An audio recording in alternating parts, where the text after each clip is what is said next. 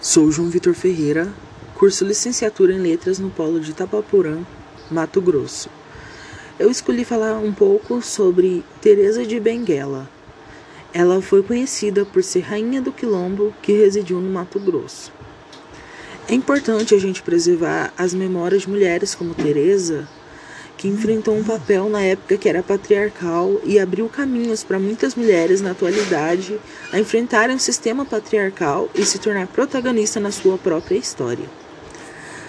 Então, Teresa de Benguela, conhecida também pela alcunha de Rainha Teresa, viveu no século XVIII e foi uma mulher negra e líder quilombola do quilombo de Piolho.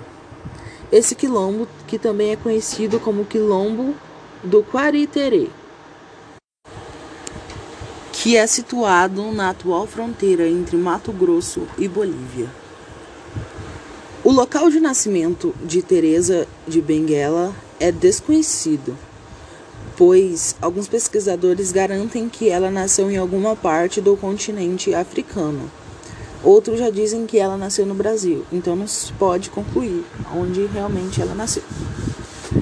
Teresa foi casada com José Piolho até ele ser assassinado por soldados mato-grossenses. Assim então, ela assumiu a liderança do quilombo, que abrigava mais de 100 pessoas, negros, indígenas, e instituiu também um forte aparato de defesa, com armas trocadas com os brancos e roubadas. É interessante ressaltar que a Teresa ela criou uma espécie de parlamento dentro do quilombo. Todas as ações que seriam tomadas, eles realizavam uma re reunião antes para ver o que seria feito. É, não se tem registro da causa de morte de Teresa de Benguela. É, há muitas especulações e teorias, mas até hoje não foi possível concluir o que realmente aconteceu.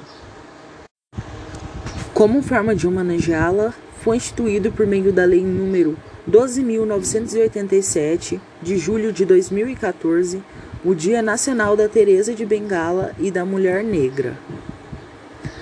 Deveria ser criado mais formas de manter a imagem de Teresa de Benguela, como criar um, um museu ou algum monumento para representar a sua história.